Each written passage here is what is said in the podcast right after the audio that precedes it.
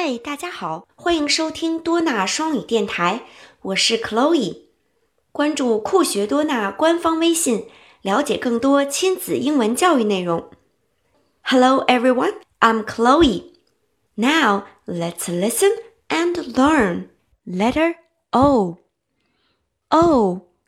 O. 哦哦，小朋友们把嘴巴竖着张，张得大一点。保持嘴型不动，发出这个音。哦哦，orange，橘子。那么这一次我们的儿歌就会谈论到 orange，橘子。那是谁想要吃橘子了呢？还是橘子和其他水果之间发生的事情呢？让我们一起先听听儿歌吧。Now let's listen to a chant.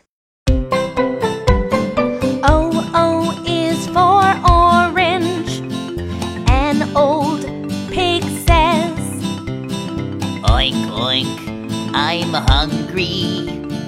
Give me oranges. O, O is for orange.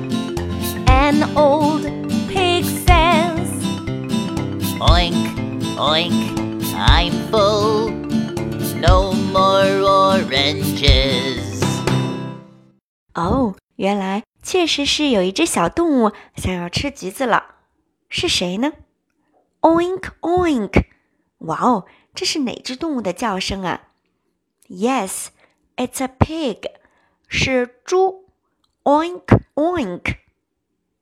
An old pig says，哦，一只年龄很大的猪了。An old pig says, "Oink oink! I'm hungry. Give me oranges." 哦，我饿了，快给我橘子吃吧。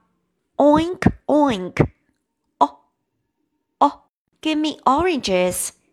哦哦，Do you like oranges? 小朋友们喜欢吃橘子吗？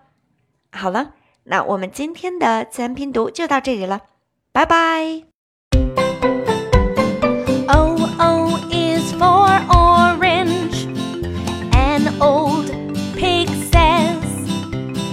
Oink oink, I'm hungry.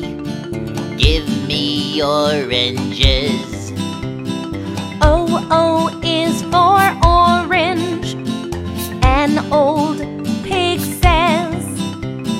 Oink, oink, I'm full. No more oranges.